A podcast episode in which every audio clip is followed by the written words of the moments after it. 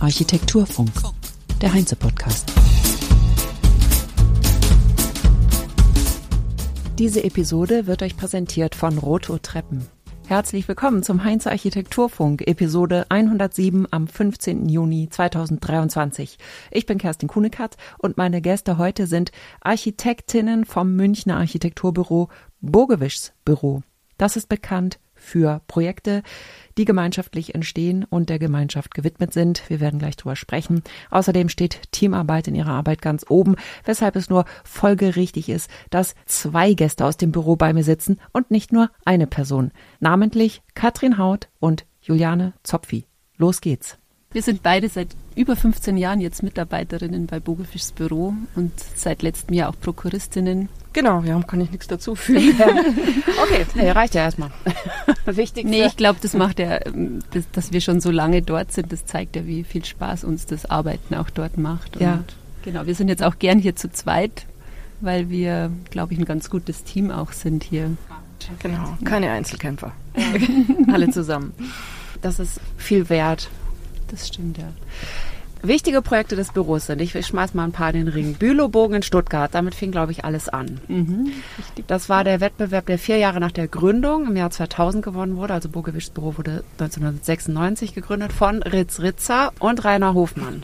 Dann ist die studentische Siedlung Oberwiesenfeld mhm. ein wichtiges Projekt. Die Studentenwohnanlage am Felsenanger und das genossenschaftliche Wohnen von Wagnis Art. Wagnis Art ist eine Baugenossenschaft die diesen tollen Namen hat. Bogewischs Büro baut für Wagnis Art. Ist es so gewagt, wie es sich anhört? Also ist der Name Programm gewesen? Ich glaube schon, dass es, ein, dass es Programm ist von der Genossenschaft Wagnis an sich, ein Wagnis zu gehen. Und wir haben dann zusammen mit Wagnis ja zwei Projekte gemacht. Ähm, Wagnis Art ist die zweite, äh, äh das zweite genossenschaftliche Projekt dann gewesen. Da war es dann ein bisschen mehr Wagnis wie beim ersten Wagnis sozusagen. Das war 2016 fertiggestellt, das. Genau, ja. genau. Und ähm, das war mehr Wagnis als das zweite, das später fertig Nee, andersrum. Ah, ja, okay. Genau, andersrum. Also das, das erste, erste, war, glaube ich, ein bisschen konventioneller. Da hast du ja auch mitgearbeitet. Da habe ich mitgearbeitet, ja. Andererseits war es auch unser erstes richtiges genossenschaftliches Projekt, wo man natürlich auch noch viel Erfahrung ge gesammelt hat, wie man äh, mit dem genossenschaftlichen Bauen umgeht. Also was ja schon auch für uns ein gewisses Wagnis war, weil es auch ähm, ein gewisser Aufwand ist. Man, man, man, setzt sich sehr intensiv mit den zukünftigen Bewohnern auseinander, mhm, okay. anders als bei einem konventionellen Projekt, wo es einen Bauherrnvertreter gibt und der sagt, wie wo es lang geht und so wird es dann gemacht, sondern es wird sehr viel diskutiert, es wird sehr viel ausprobiert und es wird sehr viel auf auf die Nutzer, auf die späteren eingegangen. Ja. Es ist aber trotzdem anders als eine Baugruppe, ne? Mhm. Ja, weil die Genossenschaft, die bleibt bestehen und baut verschiedene Projekte und ja, auf jeden Fall. Und ist aber dann mit ihren zukünftigen Nutzern schon im Kontakt. Die sind Mitglied dieser Genossenschaft. Bei einer Genossenschaft gibt es ja Genossen. Also mhm. und die Genossen, die zahlen eine gewisse Einlage und äh, haben dann das können sich dann auf eine Wohnung bewerben und zahlen dann auch trotzdem noch eine Miete, aber sie haben einen gewissen Anteil an dem Ganzen. Bei der Baugemeinschaft sind es ja wirklich lauter einzelne Eigentümer, die sich zusammentun, um das zu bauen. Und die können auch mitsprechen, wie die Wohnung aussehen soll, sozusagen. In, ja, in einem gewissen Rahmen natürlich. Also wir müssen schon immer Regeln auch so in, quasi aufstellen, damit das Ganze nicht ausufert. Und was, glaube ich, bei der Wagnis ähm, auch noch speziell war, zu der Zeit gab es dort auch eine sehr star starke ähm, ja, Geschäftsführerin, die aber auch sehr wertvoll für die Projekte, die wir mit denen gemacht haben, war, die einfach schon auch dieses Gemeinschaftliche ähm, an oberste Stelle gestellt hat. Da schaut man quasi nicht so wie bei einer äh, Baugruppe auf meine eigene Wohnung, sondern es gibt einfach jemanden, der auf die Gemeinschaft schaut. Und der Individuelle ist zwar wichtig, aber es ist jetzt, äh, steht nicht über dem Ganzen, sondern die Gemeinschaft steht immer über allem. Und Würdet ihr das immer wieder tun? Auf jeden Fall. also ja. es ist nicht so kompliziert, dass ihr sagt, oh, bleib mir bloß weg damit. Wie andere Architekturbüros, die ich äh, schon mal auch gesprochen habe, die gesagt haben, nee, keine Baugruppen mehr, um Gottes Willen. Aber bei Genossenschaft ist es wirklich etwas, das euch auch positiv... Auf jeden Fall. Also das Schöne ist, im Vergleich zu einem anderen Projekt, also ich habe auch später noch ein genossenschaftliches Projekt betreut für die Wogeno Und auch da, so, man hat dann den Kontakt eben zu den Menschen, die einziehen und man hat auch später noch den Kontakt und bekommt ein Feedback. Das ist, ist ein Riesen-Benefit und das ist was, was auch wirklich, das ist das, was den Spaß am, am Beruf macht. Werbung. Vom heutigen Partner Rototreppen erreichte mich bis zum Redaktionsschluss dieser Sendung kein Text. Und jetzt bekomme ich gerade in letzter Sekunde diese Eilmeldung aus dem Hause Roto. Liebe Frau Kunekatz, wir haben lange überlegt, wie wir all die Produkthighlights zum neuen Terrassenausstieg on top in diese 30-sekündige Werbefrequenz packen sollen. Aber das ist eine unlösbare Aufgabe. Rototreppen möchte nur eines sagen. Neu im Sortiment. Roto Terrassenausstieg on top und ab sofort lieferbar. Alle Informationen und Produkthighlights zum neuen Terrassenausstieg on top, der speziell für Flachdächer entwickelt wurde, findest du ganz entspannt auf roto-frank.com. Damit ist alles gesagt. Von Roto Treppen, unserem Partner. Ende der Werbung. Was macht das aus, das gute Wohnen? Ich glaube, das gute Wohnen macht vor allem aus, dass man den Menschen Räume gibt, also dass man diese meist unwichtigen Zwischenräume auch ähm, aufwertet. Also dass wir, zum Beispiel achten wir immer darauf, dass es Treppenhäuser gibt, wo man sich treffen kann, ohne dass es zu eng wird, wo man auch mal quasi das, das Ratschen, das man früher auf dem Dorf so an der, an der Straße hatte, dass man das auch im, im Haus erleben kann. Wir schauen, dass, dass wir die gemeinschaftlichen Flächen einfach so aufwerten, dass sie auch von verschiedenen Gruppen genutzt werden können. Einfach auch um die Altersstruktur auch immer wieder mitnehmen zu können, weil die Bewohner altern ja auch, ja. die Interessen ändern sich, die Struktur verändert sich und ähm, ich glaube, dieser, dieses, ähm, ja, dieser Zwischenraum ist wahrscheinlich das Wichtigste an dem Ganzen. Das klingt so, so klein, aber darauf den Fokus zu richten, ist so super gut. Also Kommunikationsräume im Endeffekt zu schaffen. Ne? Ja. Und gibt es auch mehr Gemeinschaftsräume? Gemeinschaftsküchen, Wohnzimmer oder irgendwas, ja. wo sie alle. Ja. Also ach, toll, ja. genossenschaftlichen Wohnanlagen haben eigentlich immer Gemeinschaftsräume, unterschiedliche Gemeinschaftsräume. Also einfach Gemeinschaftsräume, wo man äh, sich treffen kann, wo man eine Feier machen kann, aber auch ähm, sogenannte Toberäume heißen die dann, wo Kinder tagsüber sich treffen können und spielen können und keiner stört sich dran. Sie haben, wir gucken, dass wir oft auch Dachterrassen anbieten, auf den ist ja auch ein Gemeinschaftsraum, vielleicht an den Gemeinschaftsraum angegliedert und auch ähm, Gästeapartments, das heißt, das in der Wohnung, in der, in der Großstadt ist es ja äh, gerade in München der Wohnraum so teuer, dass man sich jetzt nicht eine größere Wohnung leisten kann. Das heißt, die Wohnung ist so groß, wie man sie braucht und wenn man mal Besuch bekommt, dann kann der in ein Gästeapartment in der gleichen Wohnanlage übernachten und das ist eigentlich auch fast schon immer Standard. Wie könnte man das beim sozialen Wohnungsbau mal hinkriegen? Ich, weil da fallen die Gemeinschaftsräume immer weg. Eigentlich finde ich, sollte das ein Grundrecht ja sein von Menschen, dass sie Gemeinschaftsräume bekommen. Aber es ist so, dass die Kosten so hoch sind, das zu unterhalten, dass es einfach wegfällt. Ja, ich glaube, das sind aber die Kommunen einfach ge gefordert, dass sie das auch in der Ausschreibung der Grundstücke einfach schon festlegen und das ähm, haben wir schon jetzt festgestellt, dass das immer wichtiger wird auch. Also jetzt zum Beispiel ein Projekt in Nürnberg, das wir jetzt gerade am Fertigstellen sind, da war es dann einfach wichtig, dass wir die ähm, Gemeinschaftsräume auch erhalten und auch gemeinschaftliche Gärten haben, gemeinschaftliche Dachterrassen und wirklich auch einen klassischen Gemeinschaftsraum, dass der nicht einfach wegfällt, weil ich ja noch mehr Quadratmeter Mietfläche generieren möchte. War das geförderter sozialer Wohnungsbau? Das auch? ist ein ähm, 40 Prozent geförderte Wohnungen waren das in dem Fall, genau. Und das Und, konnte man durchsetzen dann auch. Und wie wird das dann finanziert? Das wird natürlich schon ähm, querfinanziert ja. in gewisser Form. Also man muss natürlich die Förderrichtlinien einhalten, die Fördermittel fördern das Ganze in Anführungsstrichen mhm. und der etwas günstigere Kaufpreis durch das geförderte Wohnen, ähm, der muss das dann quasi dem wieder reinholen. Ja. Also Wohnungsbau ist ja gerade ein ganz wichtiges Thema. Du hast jetzt auch noch gerade angesprochen, dass wenn die Bewohner älter werden, dass ihr es so entwerft, dass die auch bleiben können in diesen Wohnbauten. Macht ihr auch Wohnbauten im Bestand oder wird das auch wichtiger, Bauen im Bestand und vielleicht da ähm, auch nach Lösungen zu suchen für die, für genau dieses Problem, die alternde Gesellschaft, die dann in großen Wohnungen sitzt, die sozusagen Familien brauchen? Bauen im Bestand in dem Sinne, dass wir Wohnflächen umbauen, also bauen im Bestand in dem Sinn, dass wir Wohnflächen erweitern, äh, machen wir auf jeden Fall. Also wir haben, machen jetzt gerade eine Aufstockung von dem Wohngebäude in München, wo wir einfach nochmal was oben draufsetzen, haben wir auch früher schon gemacht, äh, mit einem Leichtbau, damit man dann äh, statisch das auch hinbekommt. Ähm, umbauen in dem Sinne, dass jetzt aus der einen Wohnung eher eine seniorengerechte Wohnung wird, das nicht, das, ne? das gibt es gar nicht. So ne? nee, nee. Ich glaube, das gibt es auch gar nicht so, aber ich, ähm, irgendwie wäre es ja wahrscheinlich aber nötig. Naja, also, was gut wäre, wäre halt diese Möglichkeit, und das funktioniert in Genossenschaften wieder gut, dass man sagen kann, man tauscht eine Wohnung. Wenn mhm. man jetzt älter wird, braucht man vielleicht eine kleinere Wohnung, aber äh, mit weniger Fläche, aber eher barrierefrei. Ja. Wenn man eine große Familie ist, braucht man mehr Fläche und dass man da die Möglichkeiten schafft, die Wohnungen zu tauschen, ohne dass man jetzt in diese Mietspirale gerät, wo man dann wieder fünf Euro mehr den Quadratmeter zahlt ja. und das Ganze nicht mehr wirtschaftlich ist. Das ist was, was das sinnvoll ist. Ja jetzt im, beim großen kleinen Haus, das wir jetzt gerade ja auch für uns selber auch planen, ähm, das gerade am Werden ist oder in der Vorplanungsphase ist, da versucht man natürlich schon auch diese Punkte auch umzusetzen, dass man dann auch ähm, mit einer Struktur eigentlich arbeitet, die es ermöglicht, dass man ein Zimmer mal einer anderen Wohnung zuschaltet oder auch bei einer Gewerbeeinheit die Trennungen flexibler gestaltet, dass man da einfach auch auf die späteren Nutzer reagieren kann.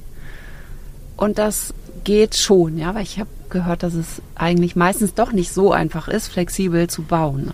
Aber wahrscheinlich ist dann genau die Anstrengung vorher.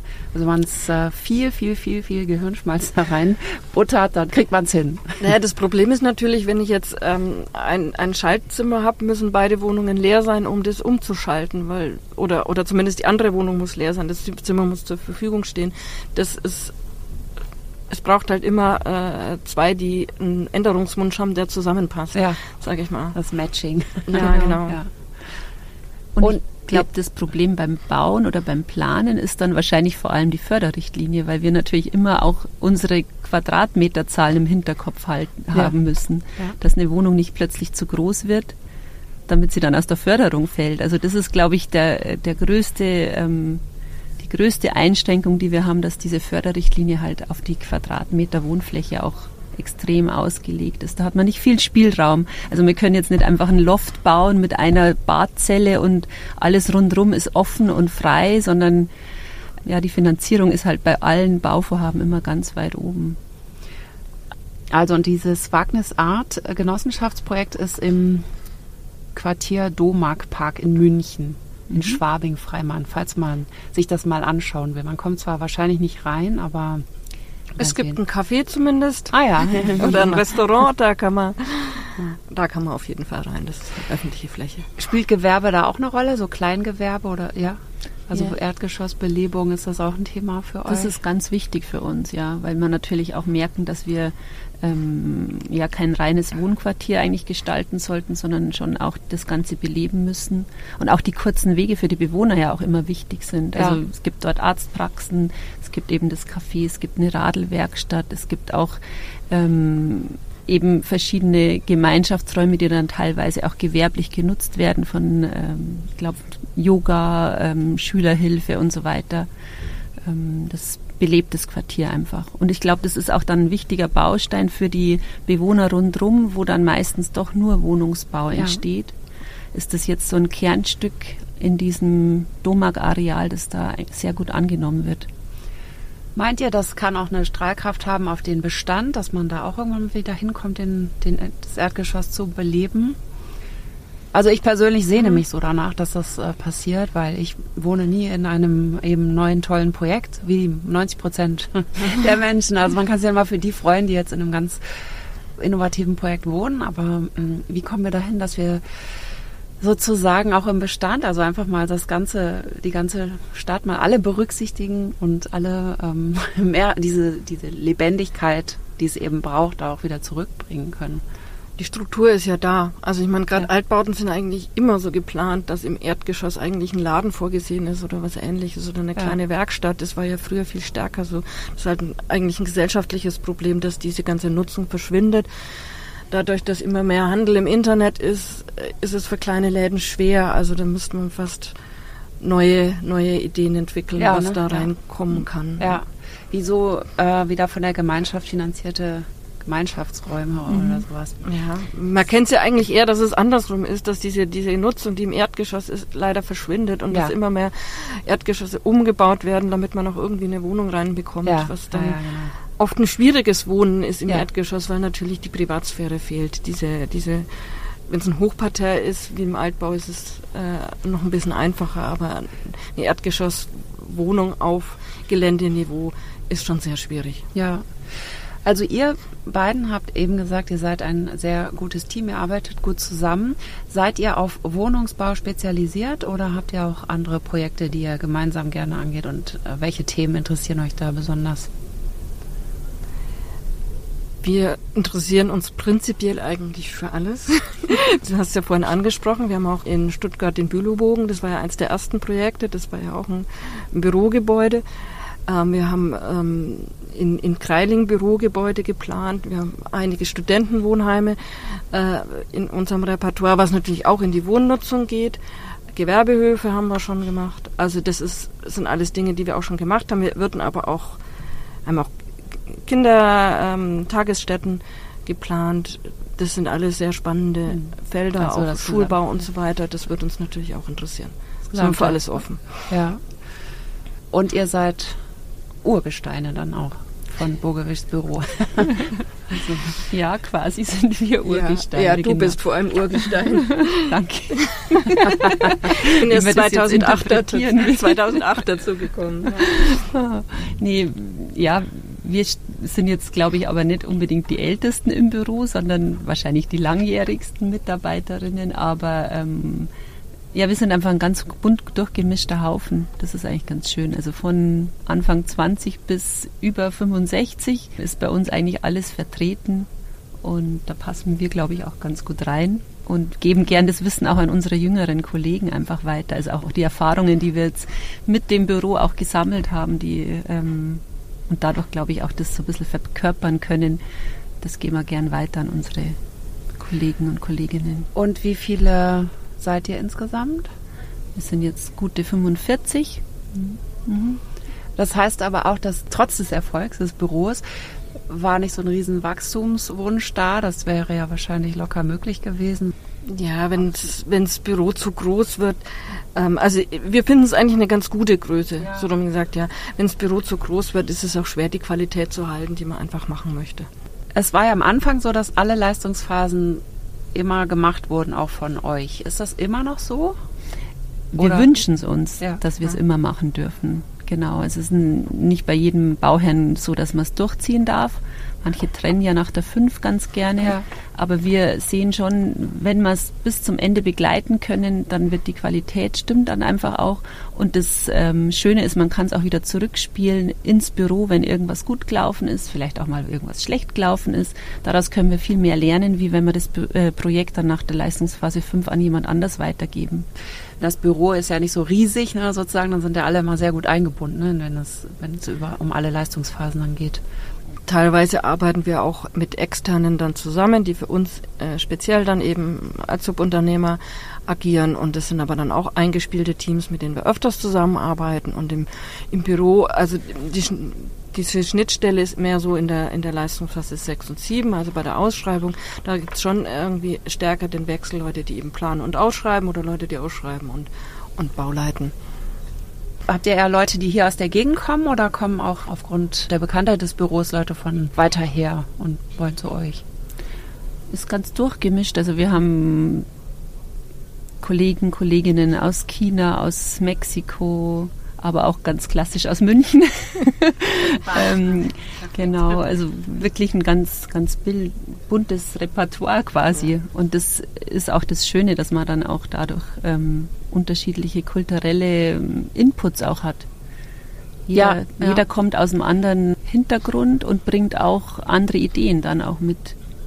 Und dadurch, dass wir auch versuchen, immer wieder im, immer im Kontakt zu bleiben, immer über Dinge zu diskutieren, indem wir zum Beispiel Gestaltungsworkshops machen oder auch ähm, unsere wöchentlichen Besprechungen zu bestimmten ähm, Themen, zur Nachhaltigkeit, zur, zu BIM und so weiter, bekommt man dann auch den Input von allen und auch die Ideen und vielleicht kriegt man auch mit, was was drückt die einzelnen ähm, Kollegen an der Stelle am meisten, wo müssen wir noch nacharbeiten, wo funktioniert es schon, wo müssen wir mehr lernen. Also BIM ist für euch Standard auch. Oder oft. Ja. Standard ist es noch nicht. Aber ähm, es, ist, es ist ein Thema, das wir angegangen sind und wo wir uns schon noch weiterentwickeln können. Aber es ist ein, ein Thema, dem man sich ja auch nicht verwehren kann. Ja. Also es ist was, was wird, das wird kommen, es wird immer stärker kommen und deswegen. Habt ihr dann auch jemanden, der extra dafür da ist? Also wir haben jetzt keinen BIM-Koordinator bei uns im Büro, aber wir haben einen Prokuristen, der sich ausschließlich, oder nicht ausschließlich, aber sehr stark mit dem Thema beschäftigt, der ähm, sich und auch Kollegen, also sein Kompetenzteam BIM sozusagen mhm. auch weiterbilden lässt und dadurch auch das Wissen ins Büro reinholt. Bauwende, Klimaproblematik, wie hat das Thema euer Verständnis vom Bauen verändert?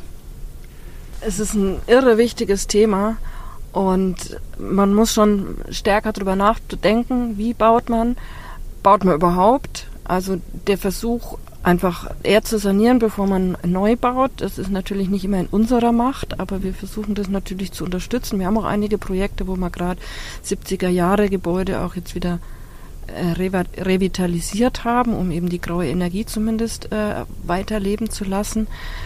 Ähm, wir denken stärker über die Materialien nach. Ich denke, da können wir aber auch noch, da muss noch sehr viel passieren. Wir haben es ja vorhin schon erwähnt, also wir, wir haben äh, mit einer Genossenschaft äh, planen wir ein eigenes äh, Gebäude, wo wir eben einziehen, wo aber auch eine Wohnnutzung drin sein wird und Ateliers und so weiter. Und auch da wollen wir dann versuchen, das als Prototyp zu verwenden, um vielleicht auch alte Materialien wieder zu verwenden aus anderen Bereichen. So ein Upcycling. Ähm, das sind so die Gedanken, die wir im Moment haben. Ja, also wirklich auch bauen mit gebrauchten Materialien, ja. Das, ja. das komplizierte Feld. Ja, wir wollen es versuchen, es ja. ist sicherlich nicht einfach. Ja. ja, spannend. Das große kleine Haus ist wirklich so ein, äh, so ein Projekt, wo wir jetzt viel ausprobieren möchten also diesen Change-Prozess auch vielleicht für unser Büro auch ähm, in, dann auch Form annehmen lassen, nicht nur in der Theorie, sondern dann auch sich wirklich damit beschäftigen und da haben wir vielleicht dann ein bisschen eine kleinere Hürde wie mit einem anderen Bauherrn, weil wir ja selber Bauherr sind ja. und vielleicht auch mehr bewirken können. Das ist jetzt gerade so unsere Idee, unsere Vision. Ja. Und äh, wann wird das ungefähr fertig sein? Also ich denke mal, wir werden 2025, 2026 einziehen können. Das wird spannend, dann wird man bestimmt davon hören. ich wünsche euch ja ganz viel Erfolg dabei und vielen Dank für das Interview, ihr beiden. Ja, herzlichen Dank. Dankeschön, gerne. Und das war's für heute. Falls ihr den Bauwende-Newsletter noch nicht abonniert habt, dann könnt ihr das unter bauwende-news.de tun und jede Woche Neuigkeiten zum Thema nachhaltiges Bauen zusammengefasst lesen. Klar, es geht um Klimaschutz in Architektur und Bauwirtschaft. Alle 14 Tage. Ich hoffe, ihr habt eure Projekte zahlreich auch beim Heinz Architektur Award eingereicht. Heute läuft nämlich die Frist ab. Alles weitere folgt. Alle Links findet ihr wie immer in den Show Notes. Ich danke euch fürs Zuhören. Habt eine schöne Woche. Bis bald und tschüss. Diese Episode wurde euch präsentiert von Roto Treppen. Architektur Funk. Der Podcast wird moderiert und produziert von Kerstin Kunekat für die Heinze GmbH in Berlin 2023.